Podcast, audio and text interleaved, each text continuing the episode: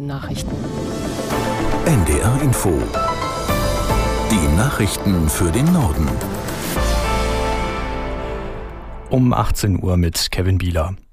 Das seit Tagen umkämpfte Al-Shifa-Krankenhaus in Gaza-Stadt ist offenbar weitgehend geräumt. Viele Patienten, Personal und die in die Klinik Geflüchtete verließen das Gelände, während die israelische Armee es weiter auf der Suche nach Hamas-Stellungen und Kommandozentralen durchkämmt. Aus der NDR-Nachrichtenredaktion Markus Schubert. Dass Menschen fliehen müssen, dass aber auch Kranke und Verletzte zurückbleiben, dafür weisen sich die Kriegsparteien gegenseitig die Verantwortung zu.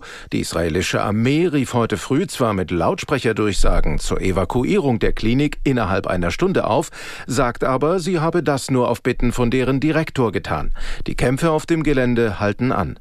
Auch im Süden des Gazastreifens, wohin sich viele in den letzten Tagen und Wochen geflüchtet hatten, schlugen heute Geschosse ein. In Khan Yunis sollen dabei, nach Angaben von Medizinern, mindestens 26 Palästinenser ums Leben gekommen sein.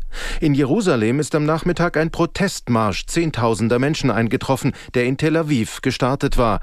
Sie fordern, dass die israelische Regierung über die Freilassung der nach Gaza verschleppten Geiseln verhandelt. Bundeskanzler Scholz hat mit Israels Ministerpräsident Netanyahu telefoniert. Nach Angaben der stellvertretenden Regierungssprecherin Hoffmann setzte sich Scholz dabei für Feuerpausen im Krieg gegen die Hamas ein. Der Bundeskanzler habe die dringende Notwendigkeit betont, die Lage der Menschen im Gazastreifen zu verbessern. Humanitäre Feuerpausen könnten zu einer wesentlichen Verbesserung der Versorgung der Bevölkerung beitragen, so Hoffmann. Scholz habe außerdem noch einmal unterstrichen, dass Deutschland unverbrüchlich an der Seite Israels stehe. Die Linke hat auf ihrem Bundesparteitag in Augsburg ihr Programm für die Europawahl beschlossen. Hohe Vermögen und Konzerngewinne müssten stärker zur Finanzierung des Gemeinwesens überall in der Europäischen Union beitragen, heißt es darin. Nötig seien Investitionen in eine sozial gerechte Zukunft. Laut Programm will sich die Linke außerdem für soziale Mindeststandards einsetzen und Armut in Europa abschaffen. In der spanischen Hauptstadt Madrid haben wieder mehr als 100.000 Menschen gegen die geplante Amnestie für katalanische Separatisten protestiert. Diese hatte der sozialistische Regierungschef Sanchez zwei katalanischen Parteien im Gegenzug für die Unterstützung seiner Wiederwahl zugesagt. Organisatoren der Kundgebung waren zahlreiche Vereine der Zivilgesellschaft, aber auch Oppositionsparteien hatten zur Teilnahme an dem Protest aufgerufen.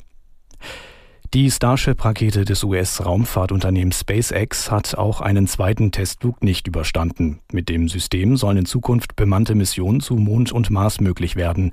Aus Washington Nina Barth. Die Starship-Rakete von Elon Musks Raumfahrtunternehmen SpaceX startete wie geplant um 14 Uhr in Texas. Wenige Minuten später trennten sich die beiden Raketenstufen. Die Antriebsstufe explodierte kurz danach und landete nicht wie geplant im Golf von Mexiko. Die obere Raketenstufe, die eigentliche Starship-Rakete, flog weiter. Aber etwa zehn Minuten nach dem Start verlor SpaceX den Kontakt zur Starship. Ein Mitarbeiter sagte im Livestream, es müsse davon ausgegangen werden, dass auch die zweite Raketenstufe explodiert sei. Eigentlich hätte sie weiter in die Höhe steigen und nach gut eineinhalb Stunden im Pazifik landen sollen. Das waren die Nachrichten.